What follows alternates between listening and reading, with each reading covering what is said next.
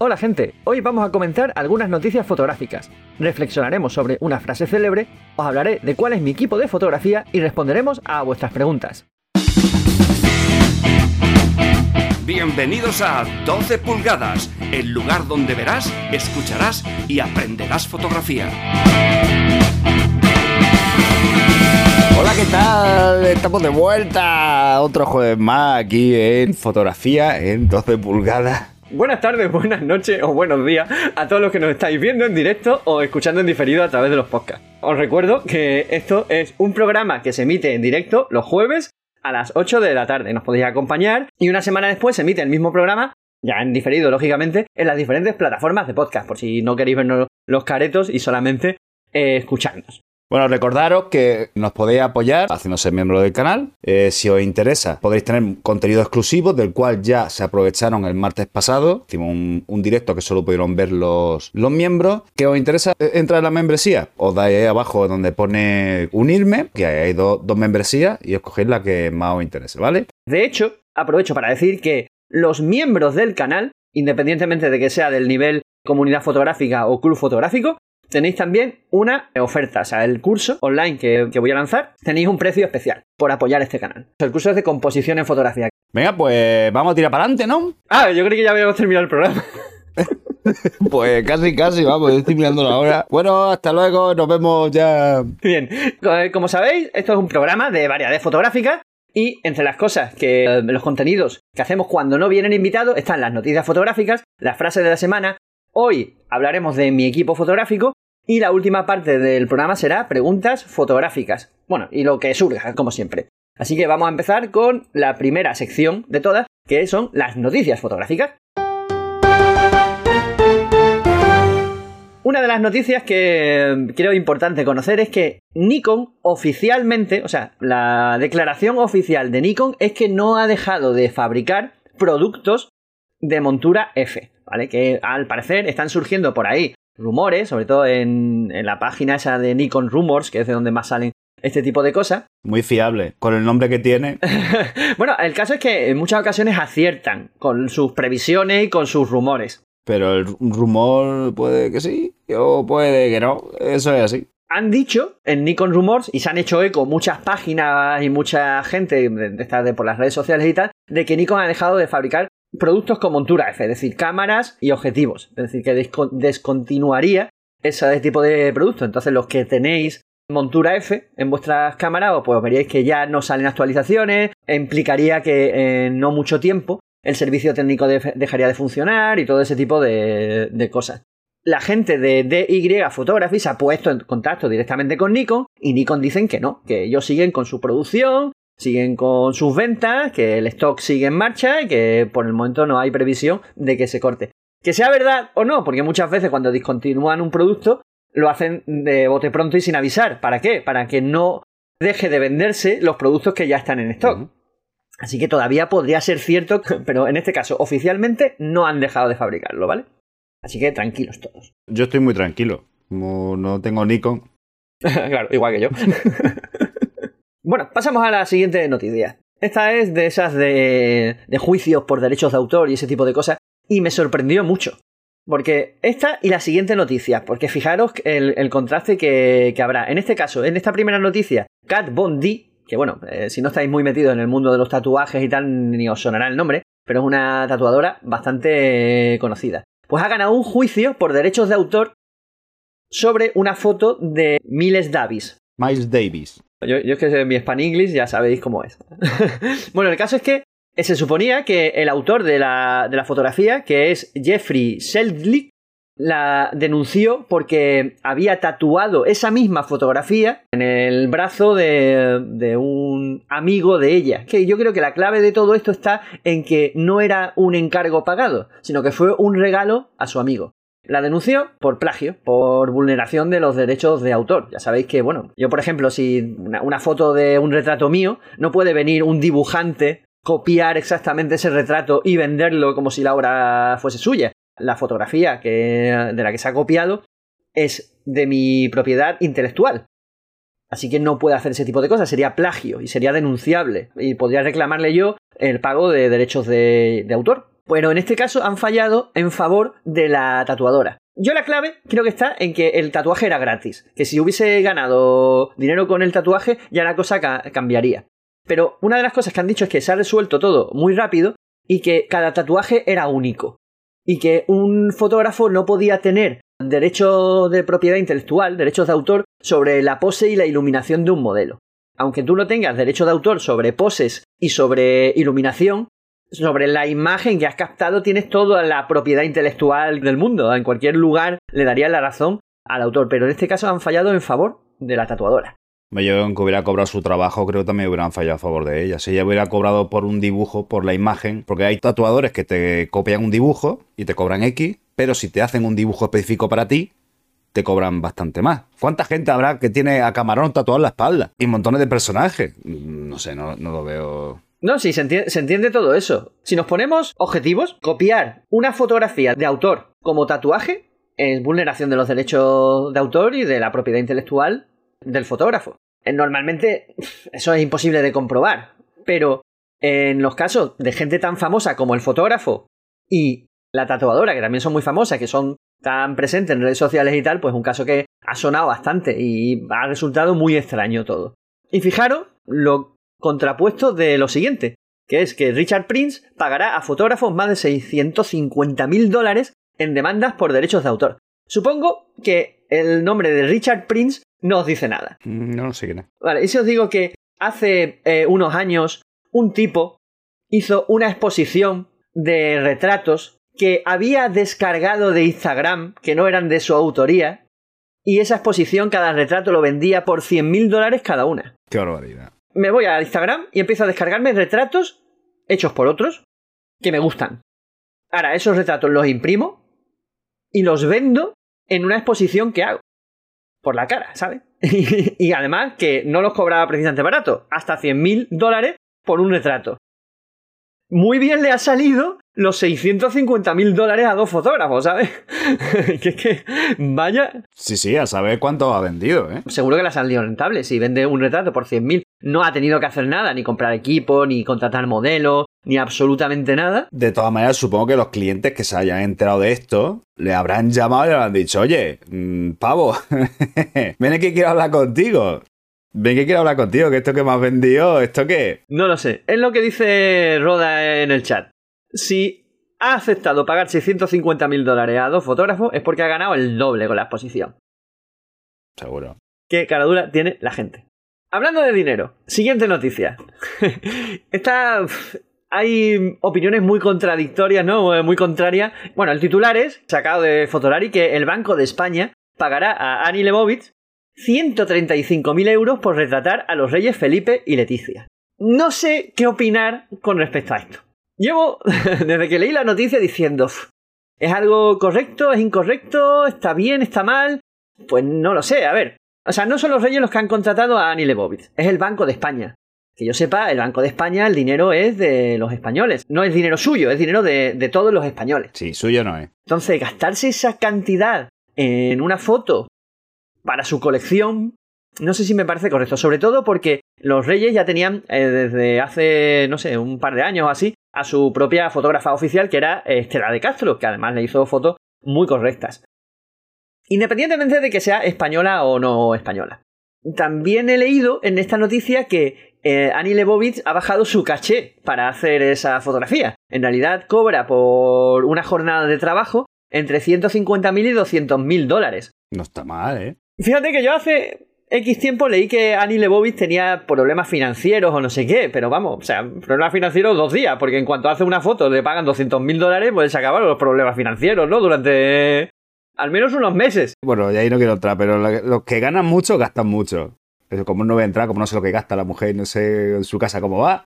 Pero si tiene problemas financieros cobrando eso. Ah, sí, sí, claro. No le voy a meter en la economía de nadie, ¿sabe? Cada uno sabe cómo gasta su dinero porque su dinero es. En fin, de esta noticia tan surrealista pasamos a una que, bueno, que es una lástima, y es que Sebastián Salgado anuncia su retiro del, campo de juego. Y es que, bueno, dice que ya lleva muchos años trabajando de fotógrafo, que ha visto de todo, que ha hecho de todo, y que ya va a dejar de coger proyectos profesionales de fotografía. Dice que va a seguir haciendo fotos, pero ya pues, cosas de temas personales y tal. Además que, bueno, en la, en la noticia dicen que está, no, no es ningún problema de salud, que está muy bien de salud y tal, excepto un problema que tiene en la sangre porque cogió ¿Malaria o algo? Sí, una enfermedad de estas de, de la sangre. Creo, que- creo que fue malaria en algún sitio. Y la columna la tiene un poco tocada porque recibió un bombazo y volcó su coche y ese tipo de, de cosas. Pero está decentemente bien físicamente. O sea que. Y mentalmente igual.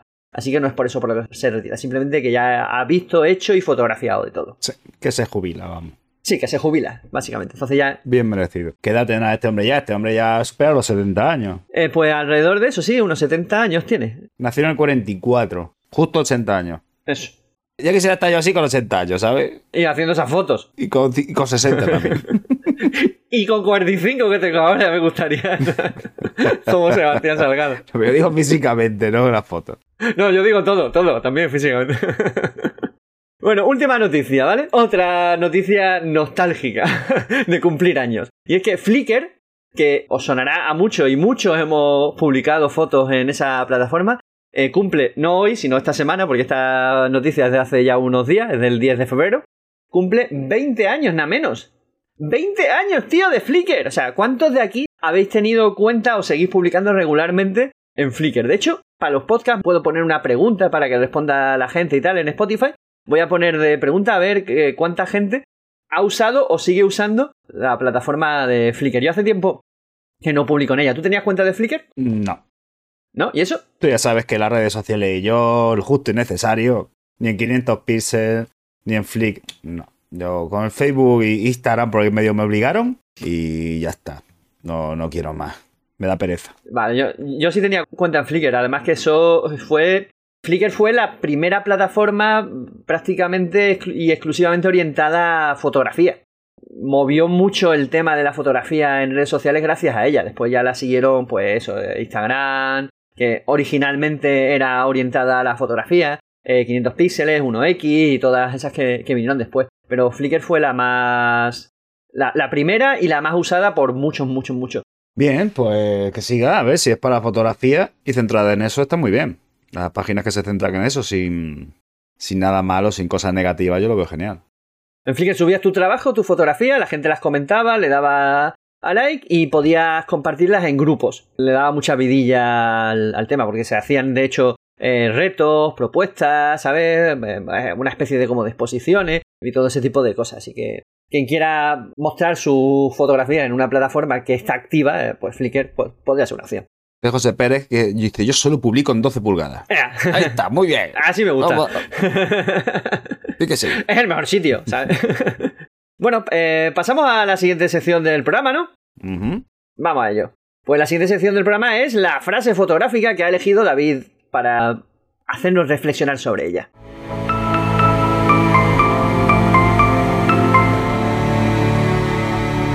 Dice tal que así. Toda la técnica en el mundo no compensa la incapacidad de darse cuenta de algo. ¿Qué opinas sobre esta frase, Carlos? Ah, Te la he hecho yo a ti, como tú me la hacías a mí, ¿te acuerdas? Ah, no te aguanta. No me lo esperaba. De hecho, me he cruzado así de brazos esperando a, a ver qué me cuenta David. Sí, te iba a echar para atrás, digo, no, no, no, tira para adelante, acércate al micro. Bueno, pues vale, pues me pillas un poco así de a contramano, pero la verdad que eh, estoy muy de acuerdo.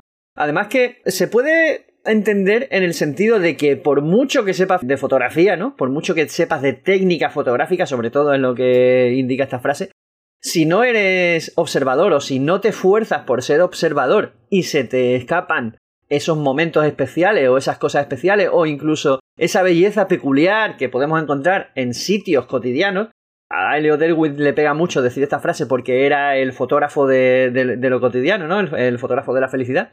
Si se te escapan, pues no tienes la foto, ¿sabes? Así que, por mucha fotografía que sepas, si no llegas a hacer la foto porque no te has dado cuenta de algo que estaba ocurriendo o algo que era fotografiable, lo siento, pero no compensa. Puedes tener el mejor equipo del mundo y saber manejarlo mejor que nadie, que si no tienes, como dice Carlos, ojos fotográficos, si no tienes esa sensibilidad de observar a tu alrededor y captar algo que te atraiga, que te resulte bonito, cualquier cosa que, que te llame la atención, si no lo ves, lo que tienes ahí es un pisapapeles. Claro, exactamente. Son, son conocimientos que no te valen para nada. Pero bueno, hay una cosa, hay gente que dice, yo es que no tengo ojos fotográficos, yo es que no veo las cosas que tú ves, Ves otras. te va a hacer fotos y, y ni siquiera sé qué estás fotografiando.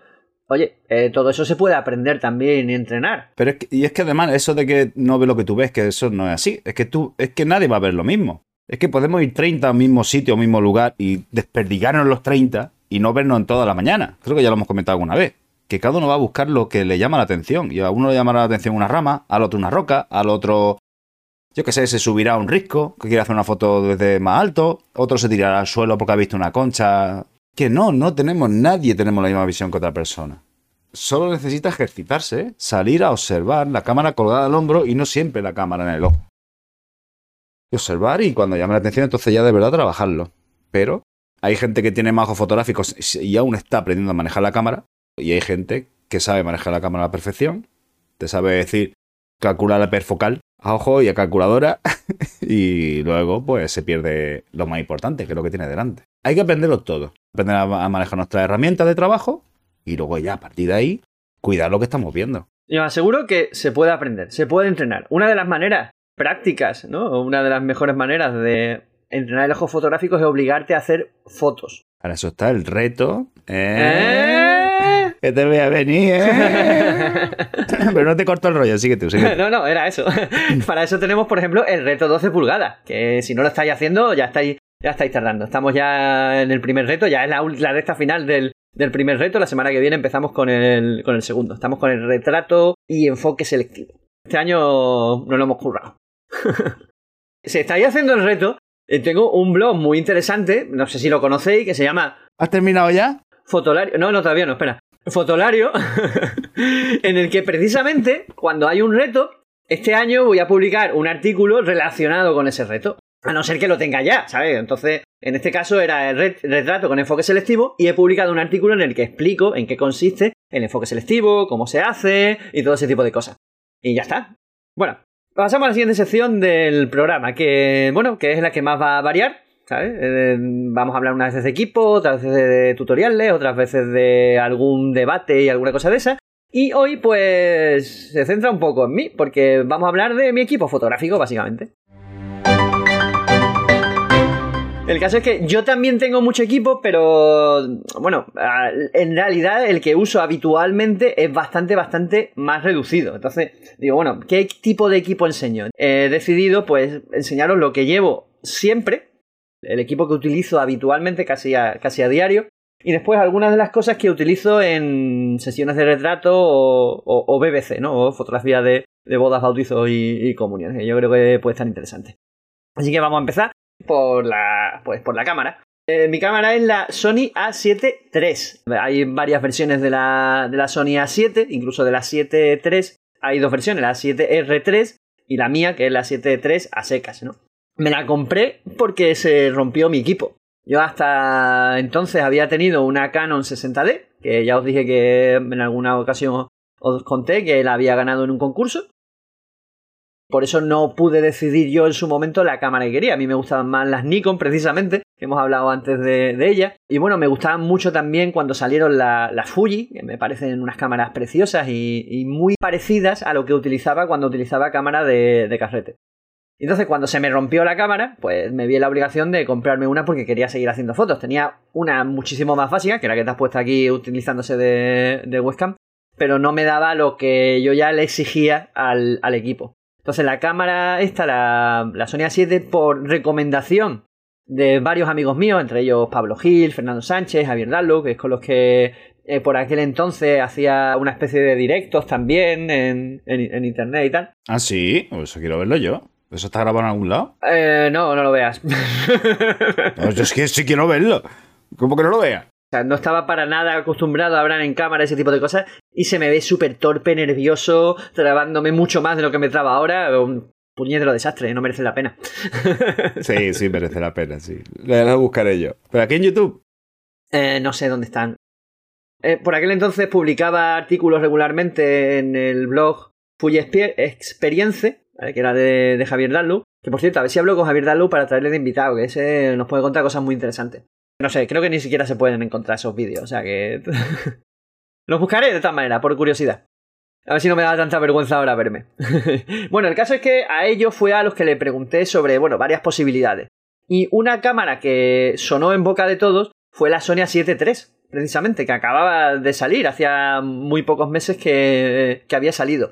Y es la que después ha marcado la base sobre la que se han construido las siguientes mirrorless. Había por aquel entonces varias mirrorless, pero el visor electrónico no era bueno, la velocidad de enfoque tampoco, eh, las baterías duraban poquísimo, es decir, tenían muchas carencias.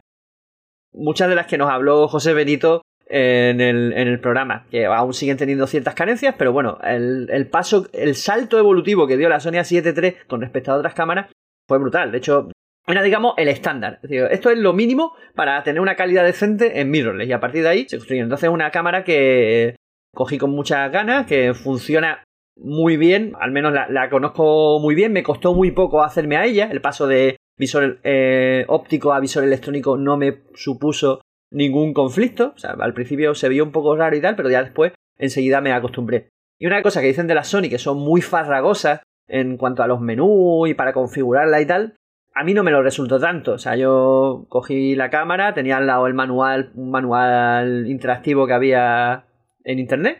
Y cada vez que había un término que no entendía, lo buscaba por internet y iba, iba configurando. Es una cámara que la verdad que me da lo que necesitaba por aquel entonces. Yo necesitaba una cámara que funcionase bien a ISOs altos, ¿vale? Que tuviese una buena velocidad de enfoque, que tuviese dos ranuras en las tarjetas de memoria, eh, que además la cámara, la Sony A7 III, las dos ranuras que tiene, eh, puedes utilizarlas de varias maneras. Puedes, por ejemplo, grabar imagen en una y vídeo en otra. O puedes eh, grabar de manera continua. Es decir, cuando se acabe la capacidad de una, empieza a grabar en la otra. O puedes hacer copias de seguridad. Es decir, haces fotos en una y se van haciendo copias de seguridad en la otra. Y eso viene cojonudo para, bueno, para eventos, por ejemplo. Porque te aseguras de que si falla una de las tarjetas, tienes la otra de respaldo. Y tenía una cosa que también me gustaba mucho que era el reconocimiento de rostros, por ejemplo. ¿Sabes? Otra de las funciones así peculiares que, tenía. Y es que yo le hago una foto a alguien, la meto, la guardo en la cámara esa foto, y como tiene el reconocimiento facial y enfoca a los rostros y a los ojos. ¿Te dice quién es? Sí, enfoca a la persona que yo tengo grabada como prioridad de enfoque. Bueno, en el directo exclusivo para miembros hablábamos de, de las fotos de grupo en bodas, bautizos y comuniones, especialmente en bodas, que todo el mundo cierra los ojos y tal, y que la novia es normalmente la absoluta protagonista de ese tipo de eventos. Bueno, pues yo, cuando hago una, una boda, fotografío al novio y a la novia, y pongo como prioridad a la novia. Entonces, cuando hago las fotos en grupo, el enfoque se me va automáticamente al rostro de, de la novia. Y otra cosa que tiene, que tiene esta cámara que me gusta mucho es que tiene muchos botones. La mayoría configurables. Es decir, yo puedo decir que este botón me, cambie el ISO, que la rueda de adelante sea la apertura y la de atrás el tiempo de exposición y al revés, es decir, es muy muy configurable. Entonces no tengo que estar andando por menús para cambiar las, diferentes, las diferentes funciones. Y una de las cosas que más me convenció sobre todo es el tema del el histograma en el visor. Que eso es para mí, bueno, yo ya hacía desde hacía tiempo fotografías basándome en el histograma en lugar de en el exposímetro. Lo que pasa es que las hacía a posterior, es decir, o las hacía viéndolas en pantalla o, o las hacía y después veía el histograma eh, para ver cómo había salido. Entonces el tener el histograma en tiempo real en el visor, eso era maravilloso. Así que me, decanté por esa. Fíjate que curioso que cuando yo comenté mi cámara también nombré lo del tema de la botonera, que tuviera muchos botones, ¿sabes? que estuvieran a mano y, los accesos directos y todo. La gente luego se suele asustar cuando ve una, bueno, una cámara y cualquier otro aparato que tenga muchos botones, cuando en realidad es mucho mejor. Sí. Porque una vez cuando, cuando aprendes dónde está cada botón y para qué sirve cada botón, y no tienes que entrar en menú, no tienes que mirar. A veces ni siquiera quitar el ojo del visor. Cuando sabes llegar ya al botón que quieres con el dedo, eh, te facilita mucho el trabajo. Sí. Yo creo que lo que más diferencia realmente a las cámaras avanzadas, ¿no? Las que llaman profesionales, de las de aficionado, de entrada o como quieras llamarle, no es el sensor o la velocidad de ráfaga o ese tipo de cosas, es la cantidad de botones dedicados que tienes y que puedes configurar a, tu gusto. Entonces, no tienes que andar con menús ni combinaciones de botones en muchos casos para hacer una cosa u otra. Y eso te da una velocidad de trabajo brutal. Y cuando aprendes a dónde están los botones y te haces con la cámara, yo esta cámara, yo no, necesito mirar los botones para saber qué botón estoy tocando y qué hace ese botón. Porque ya me, me he hecho totalmente ahí. A ese, a ese punto debemos llegar. Y las cámaras más avanzadas te permiten más personalización sobre todo. Una cosa peculiar que tiene, y es lo que menos me gusta de, esta cámara, es la, la empuñadura que tiene. Es que tú tienes unas manos grandes, Carlos. Exactamente. Las mirrorless que yo había tenido en mis manos, entre ellas la Fuji, son muy chicas. Me, se me escapaban de las manos. Tengo las manos enormes. Las cámaras se me. casi todas se me hacían pequeñas en las manos, las mirrorless. Y esta tenía una empuñadura que me gustaba. Pero tiene eh, un problema que. Al agarrarla así, estos dos dedos, el meñique y el anular, se me salían por debajo de la cámara y es muy incómodo. Así que cogí y le, y le hice un cacharro que le he acoplado yo a la cámara para que cuando la agarre mis cuatro dedos estén dentro de, la empuñadura. Los venden ya hechos, pero no me convencía ninguno, porque le, le daban mucho peso más extra a la cámara, porque suelen ser de metal, de aluminio, y normalmente muy aparatoso. Así que me, me hice uno y lo, acoplé ahí y ese es el que utilizo. ¿Con impresora 3D o algo? Es con una impresora 3D, exactamente. Y bueno, el objetivo que utilizo en esta en la cámara es normalmente llevo montado el 55 milímetros, el que utilizo para casi todo, que bueno, es igual que el 50 milímetros que utilizaba antes en, la Canon o el 35 milímetros más bien que utilizaba antes en la Canon 60D, que es APS.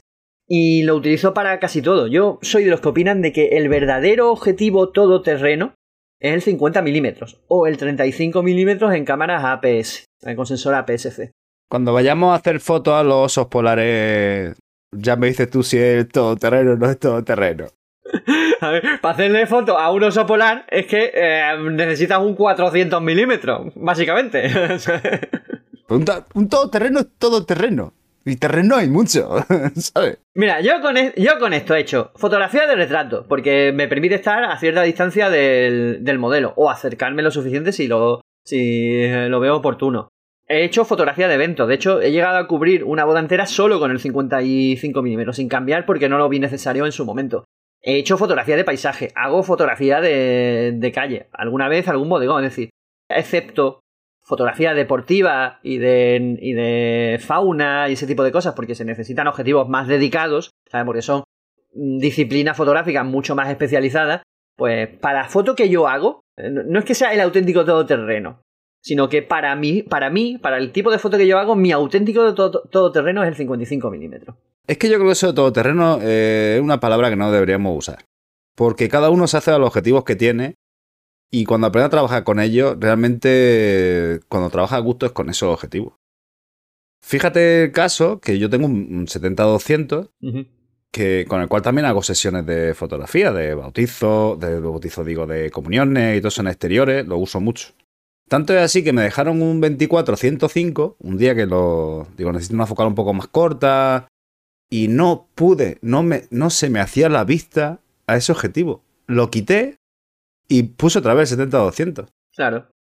Cada uno va a decir que el todoterreno es, el objetivo que le viene bien. Y a todo el mundo, según nuestra manera de trabajar y nuestra vista, nuestra visión, le va a venir un, un, Por suerte hay muchos y de muchos tipos, entonces pues eh, encontraremos el nuestro, idóneo.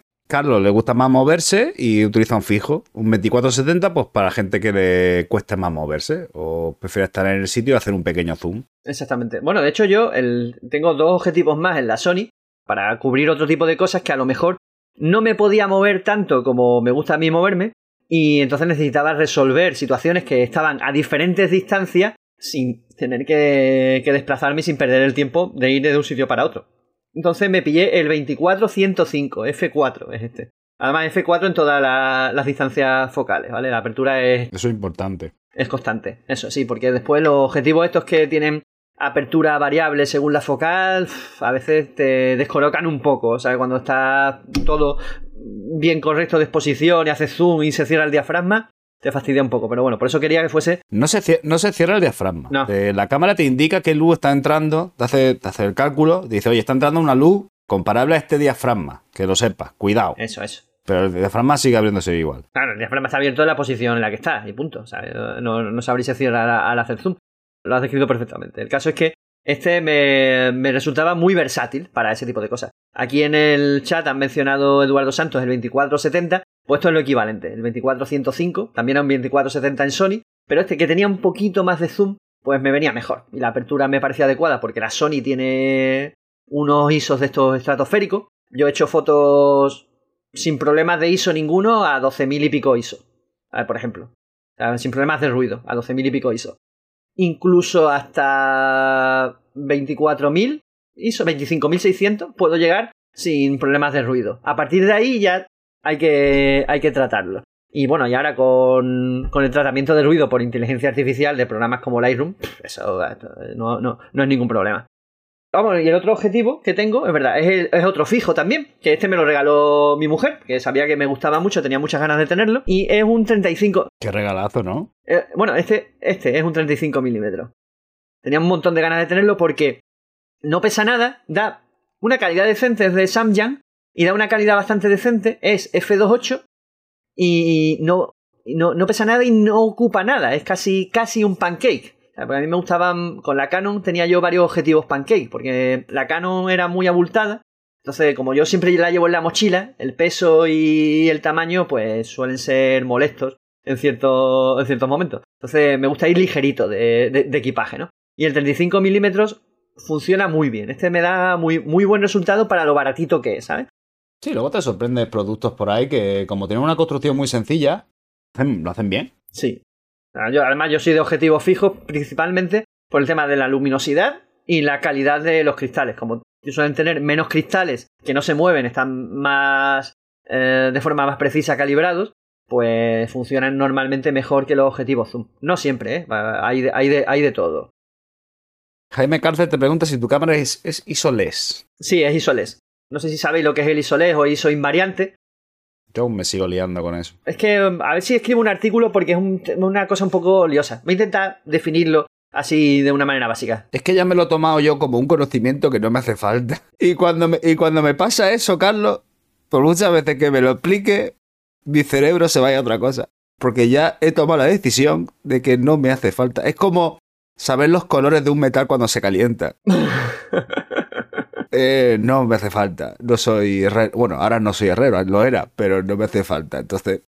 El ISO-LE o ISO en variante es un conocimiento que yo creo que es útil. Porque cada vez está en más cámaras. No, no en todas. Es decir, dicen que es eh, la desaparición de la necesidad de derechear el histograma. Pero no es así. Porque no todas las cámaras tienen ISO-LES. Todavía hay muchísimas que no lo tienen.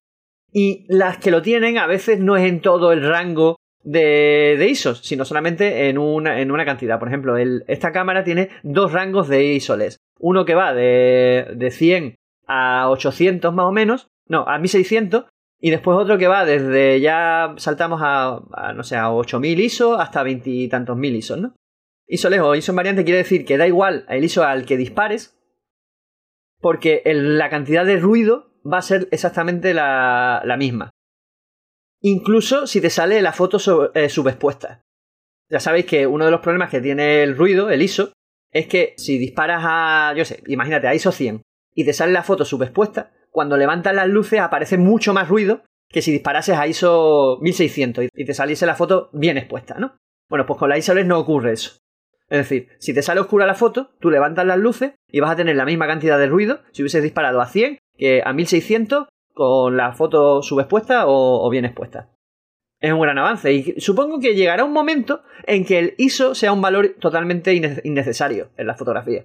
Que no haya, no, haya apenas ruido o sea el mismo nivel de ruido en todos los niveles. El ISO será necesario porque el ISO lo que está haciendo es aumentar la, señal del sensor, pero yo creo que el, tema ruido, la, la, señal ISO ruido, se, lo mejorarán tanto que al final no hará falta. De todas maneras, ahora ya con la IA que te quita el ruido, igual las marcas ya no se calientan tanto la cabeza, ¿eh? Igual dicho, pues que lo hagan con el fotos, con el Lightroom y yo ya no tengo que meter más dinero a, saber investigar, a tomar por saco. Pues puede ser.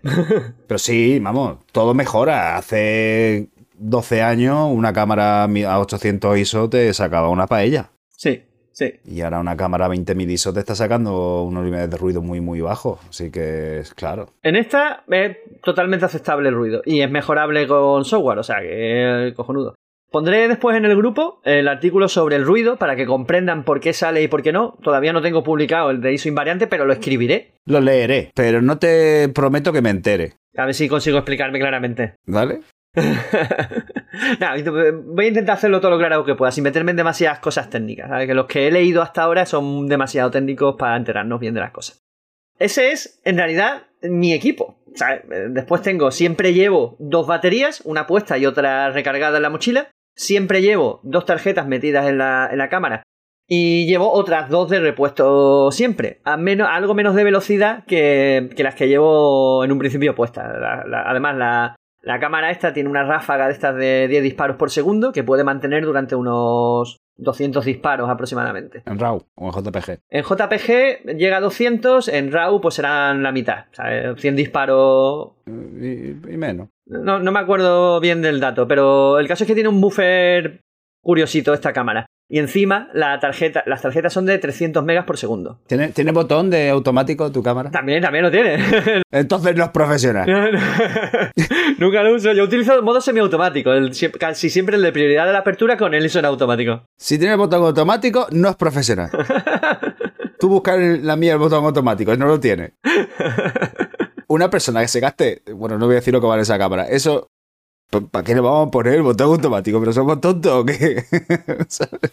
Bueno, hay de todo, ¿sabes? Y todo es aceptable. Mi cámara, el cuerpo solamente costaba cuando salió 2.300 pavos.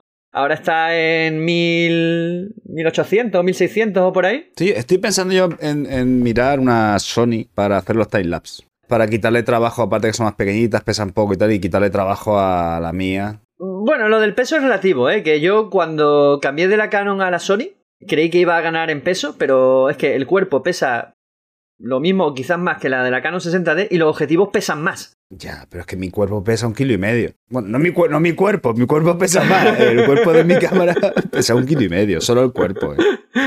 Entonces te digo yo que sí lo iba a notar. Yo y el slider, donde monto la cámara para hacer el movimiento y todo, también lo nota. Claro, claro, exactamente. Bueno. ¿Usa algún flash? Pregunta por aquí. Sí, de hecho, si queréis, eh, los tengo por aquí. Lo, lo que pasa es que utilizo poco lo- los flashes. Me gusta utilizar la, la luz que hay en el ambiente normalmente cuando hago eventos y tal. Y en retrato según. A veces me vale con la ventana que tengo aquí en el salón para hacer la, la fotografía y otras veces pues utilizo flashes para hacer la iluminación que quiero. Cuando hice mi técnica esa, cuando lo desarrollé la técnica fotocubista, tuve que aprender mucho sobre flashes que desconocía. El caso es que eh, tengo, bueno, tengo varios flashes. Este es el Yonuo 565 EX. Y. A ver, os voy a decir una cosa. la luz es luz. Es luz y se comporta casi igual en- si, sabes si sabes manejarla. Así que si no vaya a hacer fotografía de producto, fotografía profesional, de retratos, de estudio y ese tipo de cosas, eh, compraros flashes que sean de marca blanca. ¿Qué, qué, qué flash es? ¿Me has dicho? Este es el Yonuo eh, 565 EX. El caso es lo que tú has dicho. La luz, da luz. Esto da luz, da la potencia que yo quiero y el tiempo que yo quiero y a correr. Ya está. Lo aprendes a manejar en modo manual. Yo no tengo. Tengo disparador remoto, tengo triggers y receptores, pero eh, no utilizo la, la cámara ni. O sea, no utilizo el flash en modo TTL ni nada de eso. El caso es que eh, lo utilizo en manual totalmente, tanto el flash como la, como la cámara cuando utilizo iluminación con flash. Lo controlo bien y no necesito automatismos, ni estar con controles remotos ni ese tipo de cosas. Después tengo dos de este modelo y otros dos de un modelo todavía más sencillo, de Yonuo también, que es el. No me acuerdo de, cómo se llamaba, era. Ah, el 462, ¿sabes?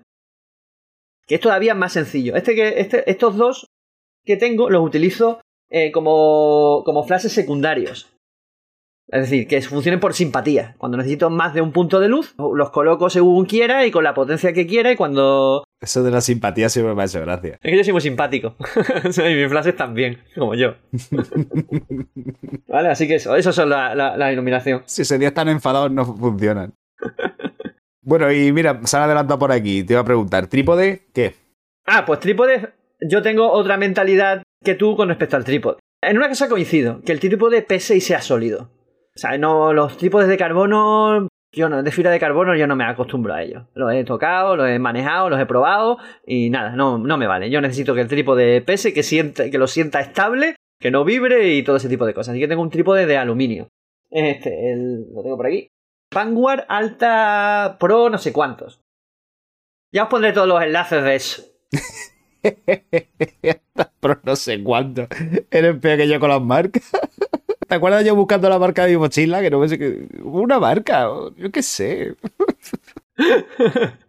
sí, tío. Soy malísimo para eso. ¿Sabes? Para que nos llame alguna marca para que le proporcionemos. Oye, que estamos abiertos a todo, ¿eh? Que yo no tengo problema. bueno, el caso es que os pondré los enlaces con los modelos exactos de, de cada cosa que mencionemos. Y la cosa que me diferencia mucho de ti es que yo utilizo el, el- cabezal de bola. Porque. Mi cámara y equipo no pesa tanto como el tuyo, así que no necesito aguantar tanto peso en la, en la bola. Y esto simplemente aflojo, lo puedo mover como quiera, aprieto y se, y se queda. Sí, pero tienes que acordarte de sujetar la cámara antes de aflojar. Hombre, claro, si no se pega un castañazo que no veas. La mía lo puedes aflojar como tú quieras. La opción alternativa era los de pistola, que, también, que aprietas un gatillo, se suelta la bola, los mueves. Mm, eso no me gusta. Eso, eso sí que no me gusta nada. Los veo muy versátiles, pero no me gustan porque abultan mucho. Y yo necesitaba que ocupase menos espacio. Y no aprieta, no aprieta lo que aprieta el tuyo. Tú, tú lo giras y lo de, y más, yo lo he visto los de bola, los he manejado y son bastante duros. Una vez apretado, no los mueve. Y lo de gatillo, cuando tú sueltas el gatillo, ese cierre que tienen no es tan, ni mucho menos tan fuerte como, como los de bola, como que tienes tú. Que va, que va, no tiene nada que ver. Son muy chulos, muy bonitos, queda muy pro.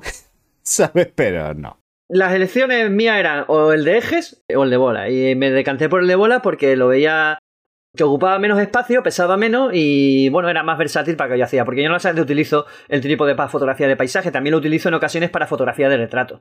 Me viene muy bien para una cosa que os recomiendo mucho. Cuando el modelo no sea modelo profesional y tal, poned la cámara, enfocad, apuntad, medid la luz, todo lo que queráis y utilizad la cámara en trípode con un disparador remoto. Y hablad con el modelo. Y cuando tenga el gesto que queréis, el momento que queréis, ese tipo de cosas, cuando esté callado, no lo pilléis hablando, entonces haced los disparos en remoto. Y si tenéis en la cámara, como, en- como es mi caso, que silencia el obturador, porque es, es obturador, puedes poner la opción de obturador electrónico, ni siquiera el modelo se da cuenta de que les ha hecho la, la foto. Entonces conseguís eh, momentos mucho más naturales y no tan forzados como cuando el modelo se está dando cuenta de que lo están fotografiando. Bueno, y el trípode este de, de bola me gusta porque se puede agachar mucho, se puede sacar el mástil central, me hubiese valido para fotografía macro si la hubiese hecho, es decir, es ba- bastante versátil y no es tan caro como otros que tienen más o menos las mismas funciones. Y lo tengo desde hace años y vamos, está ahí durando como si casi como si estuviese nuevo. Por aquí pregunta si tiene algo de luz continua. No, cuando necesito saber cómo va a afectar la luz al modelo, cojo una linterna, apunto y digo, vale, el, el ángulo me vale. La, la potencia ya es la que necesito según vaya a hacer, la clave que vaya a hacer. Sí, la luz continua suele ser más para estudio, Sí. más que para hacer fotografía en calle. Yo en mi caso, hay una, hay una cosa que, que hago a veces. O sea, coloco el flash apuntando hacia el modelo y me coloco donde está el flash. Entonces, lo que yo vea es lo que va a iluminar el flash desde ese, desde ese punto. Y eso me basta. Si necesito comprobarlo, utilizo una linterna para alumbrar. A ver, sí, vale, hace estas sombras, ¿no? Pues ya está. Eso es lo, único que necesito. Pero quizás también es porque mi manera de fotografiar se basa mucho en, lo que hacíamos antes, cuando la primera vez que aprendí fotografía era fotografía química. Entonces, todos esos automatismos y, y funcionalidades no, no las había. Así que todo es muy analógico en mi caso. A ver, eh, ya para terminar con el equipo que tengo, pues bueno, hay mucho más equipo lógicamente, pero creo que os interese saber. Bueno, hay una cosa que no sé si habéis fijado que es la correa que llevo, que no es que se la haya quitado a mi perro. Es una correa que es muy ligerita, es muy blandita y es súper cómoda. Y además eh, me la puedo enrollar en la mano y no tengo que llevarla colgada y todo ese tipo de cosas. Pues a mí me gusta mucho llevar la cámara en la mano cuando salgo a hacer fotos. Y tengo todos los logotipos tapados con cinta aislante Eso te, eso te iba a preguntar, si en eso también lo tenías tapado. Sí, eh, tengo todo. Aquí debería verse- leerse Sony y no sale. En ningún sitio de mi cámara puedes ver el, logotipo. No me gusta que se vean las marcas y todo ese tipo de cosas y que no sepan el valor del equipo que llevo. Un ojo entrenado sabe perfectamente lo que estoy llevando, o sea que tampoco pasa nada. Y de hecho, la mochila que llevo, aquí tengo, bueno, estuches para mis lápices, rotuladores y ese tipo de cosas, mi libreta de dibujo que siempre llevo encima y bueno, y, una cantidad de trastos en plan lo que hablábamos el otro día, ¿no? Me parezco mochilo sacando, sacando las cosas. Y esta es del Decathlon. Y la pillé porque es impermeable y se puede pasar de bandolera a mochila simplemente tirando de, de una cinta.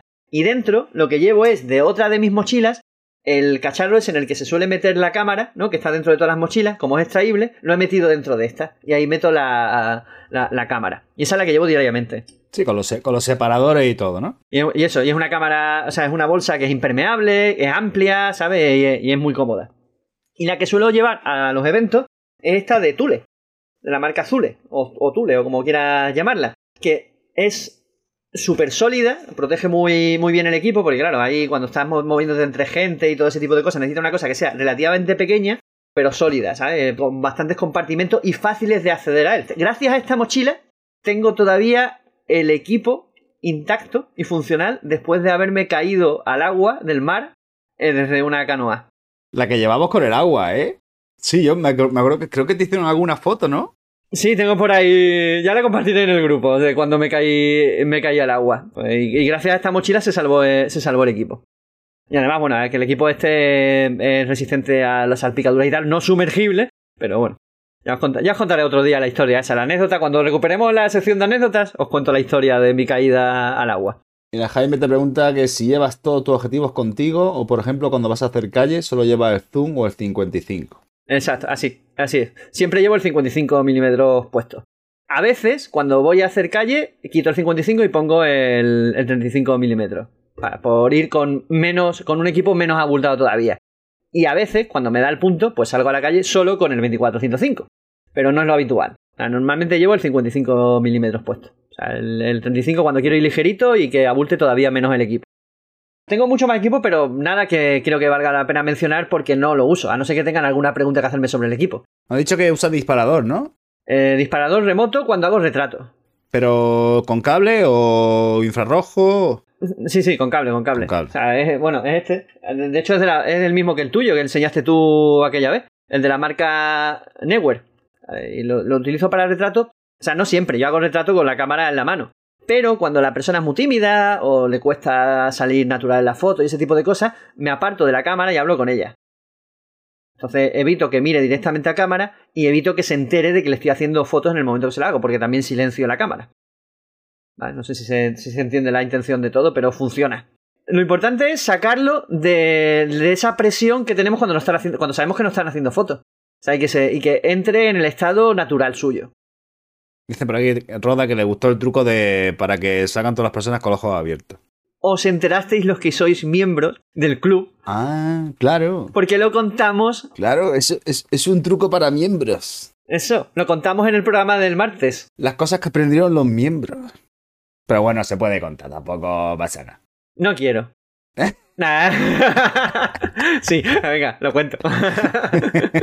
porque, sobre todo porque contamos muchísimas más cosas y sé que la gente que está interesada en enterarse de esas cosas acabará haciéndose miembro porque son dos cafés al, mes o dos refrescos al mes, básicamente.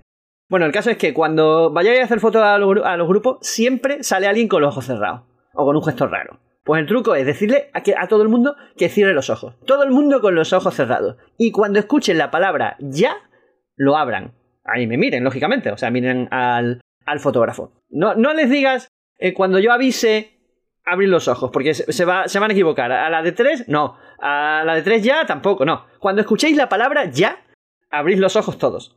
Y entonces, cuando ya he comprobado que todos han cerrado los ojos, dices ya, abren todos los ojos y haces una ráfaga de disparos. Porque a mí también pasa que a veces cuando abren los ojos hacen así ¿Sabes? Los abren mucho y ponen un gesto raro, pero enseguida vuelven a su estado natural. y entonces. Y luego que el tiempo de reacción de todo el mundo no es el mismo, y luego que pues, muchas cosas. Puede, puede, que se le pegue una pestaña y solo abra un ojo. si hay mucho maquillaje. Oh. bueno. bueno, pues. Bueno, pues todas esas cosas y muchas más cosas interesantes estuvimos comentando en el directo del martes pasado. Sí, ¿eh? Fue. Ya no solamente fue de planificación, sino que nos metimos en truquitos y cosillas que hacemos nosotros cuando hacemos fotos en nuestras respectivas disciplinas. Así que yo, yo creo que estuvo muy guay. Haceros miembros. bueno, pasamos a la siguiente sección del programa, ¿no? Bueno, la siguiente sección del programa es precisamente vuestras preguntas. Vamos a responder a las preguntas que nos habéis ido dejando. Vamos al lío. Bueno, empiezo yo, creo, ¿no? Con esta pregunta que la hizo Eli Cruz a través del mail. Os recuerdo que podéis mandarnos vuestras preguntas al email foto12pulgada.gmail.com Es decir, foto 12 con número pulgadas arroba gmail.com. Y si sois del grupo de Facebook eh, Fotografía en 12 pulgadas, las respondemos en el mismo grupo y las recopilamos para hacerlas aquí. Bueno, Eli Cruz dice: Hola Pirata y David. Hace un par de años encontré por YouTube un curso muy interesante sobre inicio a la fotografía. Fue cuando conocí a Carlos. Me encantó su manera de explicar las cosas. Desde entonces lo sigo y quiero recordar que también fue para ese curso, o a lo mejor en algún vídeo de Carlos donde también escuché hablar de la fotografía de David. Desde entonces os sigo a los dos. Mi consulta es la siguiente. Hace un par de años, sin experiencia en el mundo de la fotografía, adquirí una M50 Mark II, con los objetivos de kit.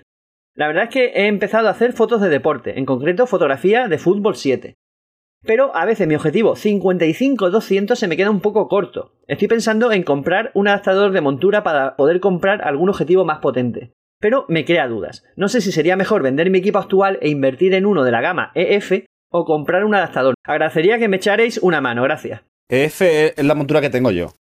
Claro. ¿Vale? Él tiene la montura M, que es la M50, la montura M, y quiere pasar a EF. Objetivo hay poco, pero la montura M, las cámaras M se siguen vendiendo. Y objetivos, los que hay fabricados siguen estando. No se han cambiado, son, ya digo, son las, las compactas con objetivo intercambiable, esa cámara. Hay que tener en cuenta que cuando usamos objetivos ya más grandes, los motores que llevan esos objetivos son mucho más grandes. Por tanto, las cámaras les cuestan mucho más moverlo. Tanto es así que el objetivo más bestia que yo he visto, que lo hay más grande todavía, es que el, el 400 2.8 de, Canon, que tiene una lente frontal que creo que es de, 22 milímetros de, centímetros de diámetro, de 220 milímetros de diámetro. Tiene un motor que con una batería normal de 7 voltios no lo mueve. Y estamos hablando de Canon, es una cámara de Canon. Tienes que tener ya una cámara como la mía que tiene 11 voltios. Estas cámaras son muy pequeñitas, las M son muy pequeñitas, digo, son compactas con objetivos intercambiables. Si tienes pensado ponerle un adaptador con un teleobjetivo ya de la gama L de Canon, no te lo va a poder mover, te lo va a mover muy lento, muy lento, muy lento. Entonces, colocar un objetivo de esos, sin más si te lo vas a comprar nuevo, más aparte el adaptador, yo creo que es interesante pillarte algo de equipo de segunda mano, una cámara, una, ya una cámara, bueno, ya sea mirrorless o no, pero una cámara ya más grande, y de segunda mano, mirar el mercado de segunda mano y un teleobjetivo de segunda mano también. Y ver las posibilidades. Pero no aconsejaría pillar más focal, más de un 200, pues tiene un, tiene un 200 y con un 200 para deporte, yo he hecho con 200 deporte y no me ha ido mal, ¿eh? Eso te iba a decir, yo, eh, o sea, tengo amigos que hacen fotografía deportiva y utilizan pues un 55-200, un 70-200 y muy pocos con multiplicador, es decir, el 55-200 ya es suficiente objetivo para hacer fotografía deportiva, además de fútbol 7. O sea, yo intuyo que por lo que he leído, debe hacer fotos desde las gradas y no desde pistas. Y por eso se le queda corto un 55-200, que yo creo que ya es bastante para fotografía deportiva. En su caso, si yo fuese ella, me adaptaría al equipo que tengo si no voy a dedicarme profesionalmente a esto. Ahora, si me sobra el dinero, me voy a dedicar profesionalmente, o es que este equipo no me gusta, pues entonces haría lo que tú has dicho, comprar equipo de segunda mano que sea orientado a fotografía deportiva. O si su idea es seguir con esto, vender el que tiene, y comprarse un, equipo ya preparado para deporte. Bueno, siguiente pregunta. ¿La tienes tú ahí o la leo yo? Ramón dice, una duda. ¿Los vídeos de crítica fotográfica estarán también disponibles para poder verlos en diferido? Siempre siendo miembro, claro. ¿O solo se pueden ver en directo? Van a estar disponibles para siempre. Siempre que seáis miembros del canal, podréis ver los vídeos a los que tenéis acceso. No los vamos a quitar nunca.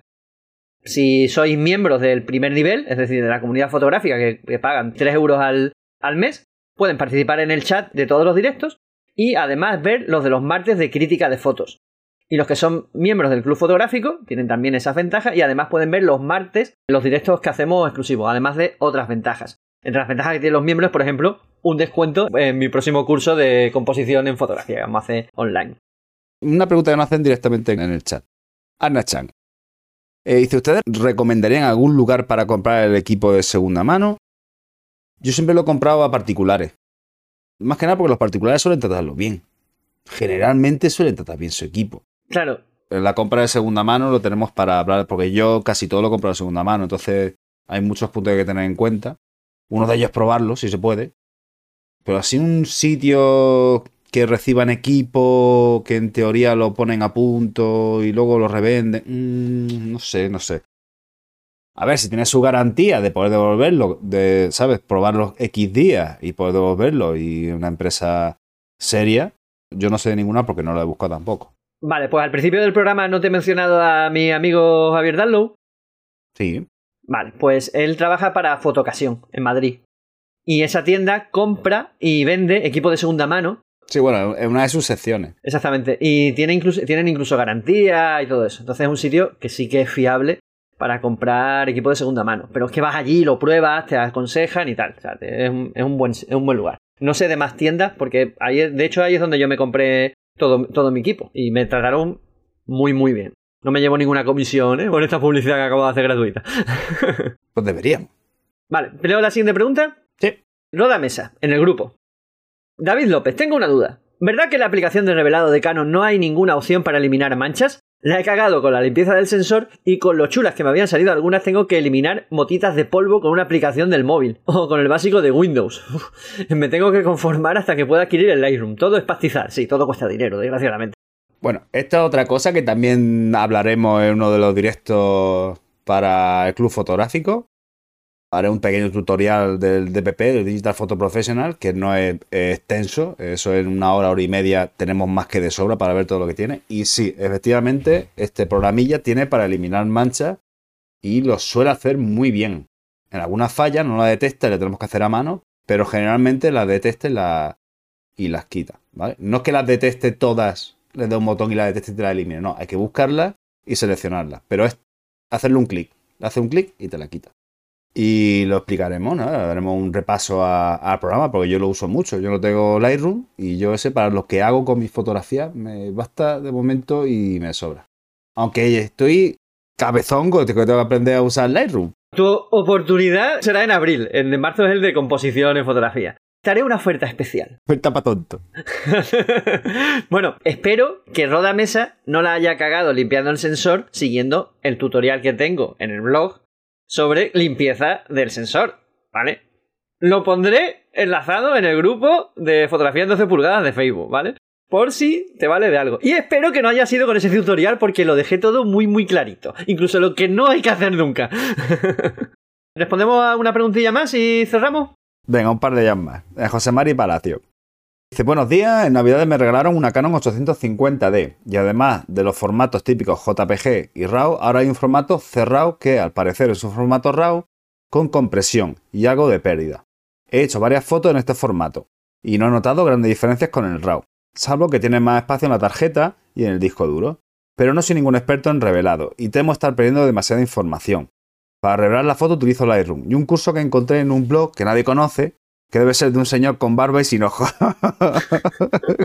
los tiene pero no los, ve- no los vemos. ¿Conviene usar este formato o no merece la pena por la información que se puede perder? Muchas gracias y buena luz a todos.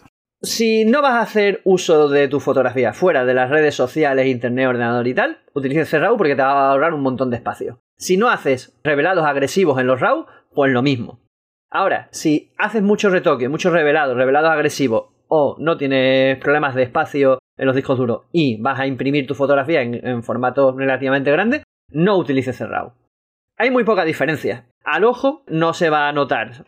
Yo tengo que ponerlo en mi cámara y a ver qué diferencia de... Más, con, nada más con ponerlo me sale ya el número que tengo de fotos Sí, y quiero ver cuánta diferencia de fotos hay de un cerrado. Porque sé que de un RAW en JPG sí, pero en RAW a cerrado quiero verlo a ver si merece la pena.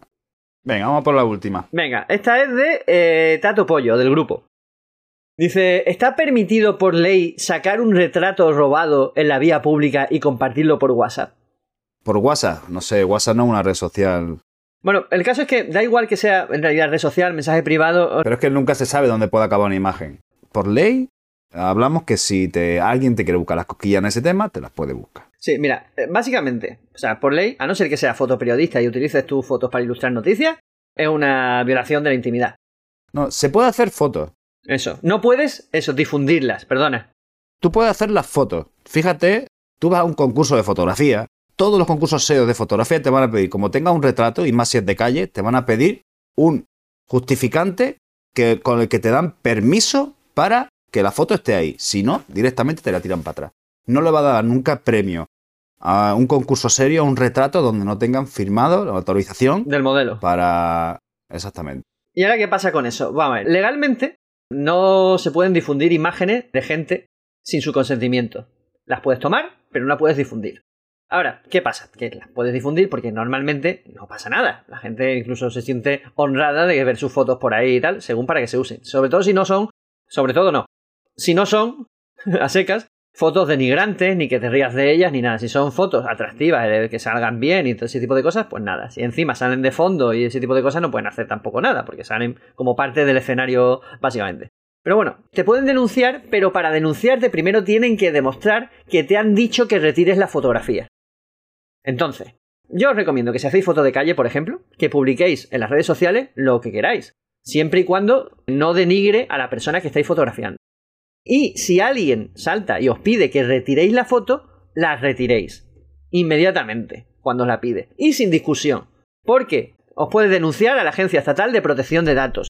Y si demuestra que os ha pedido que la retiréis y no la habéis retirado, entonces la Agencia Estatal de Protección de Datos va a fallar en favor del tío que os ha denunciado. Por eso, si os piden que retiréis una foto, retiradla, sin discusiones, sin problemas y sin historia. Ya haría otra foto. Hay 200.000 fotos y muchos años para hacer fotos. Y muchos momentos y mucha tal para discutir por una fotografía. Bueno, pues mm, hasta aquí, de momento, las preguntas. Lo vamos reservando más para otros, para otros programas, ¿vale? Nos vamos a ir despidiendo ya. Pues básicamente, muchas gracias por habernos acompañado y recordaros que esto se emite en directo todos los jueves a las 8. Y después, una semana después, se emite en las diferentes plataformas de podcast, en diferido y una versión un poco reducida. O sea, las veces que nos hemos equivocado, hemos metido la pata, ese tipo de cosas, las quitamos. O cuando se nos va la conversación demasiado lejos del tema. La parte más divertida al fin y al cabo. Quita lo más, lo más guay. Pues claro, por eso digo que se vengan al directo a acompañarnos y que encima se hagan miembros para participar en el chat. Pero, esto que acaba de decir no lo quite. Si no, no se entera. No, claro. Bueno, una cosita más. Eh, chicos, vamos a sortear un libro de Pilar Silvestre un libro que cede ella para que lo sorteemos entre los miembros del canal. El jueves que viene hacemos el sorteo. Y el que se lleve el libro, pues el, libro lo tiene ella, o sea que lo mandará con, dedicatoria específica para el ganador de que se lleve el libro, ¿vale? Haremos sorteo en directo, lanzamos y a que toque, oye, pues, pues guay. Un libro de Pilar Silvestre dedicado y firmado. Libro físico, firmado y dedicado por, por ella. Además que es un libro realmente espectacular. Ya hablamos con ella el, programa pasado, así que si queréis echarle un vistazo, iros a YouTube y veréis algunas de las fotografías que os podéis encontrar en ese libro. Otro motivo más para hacerse miembro del canal de YouTube. Ya haremos más cosillas de ese tipo. Quién sabe, igual no el último, ¿eh? A mí me mola esto de, ¿sabes? Hacer sorteo con la gente. Si quieres sorteas tu cámara, Carlos, y todas estas cosas. Tengo por ahí una de juguete que cuando le presionas hace y sale un muñequito. O sea, la podemos sortear si quieres. Bueno, chicos, que muchas gracias por haber estado este ratillo con nosotros. Pues nos vemos el jueves que viene en el programa habitual a las 8 y en directo. Pasa un buen fin de semana, que hagáis muchas fotos y tenéis muy buena luz. Chao. Buena luz a todos.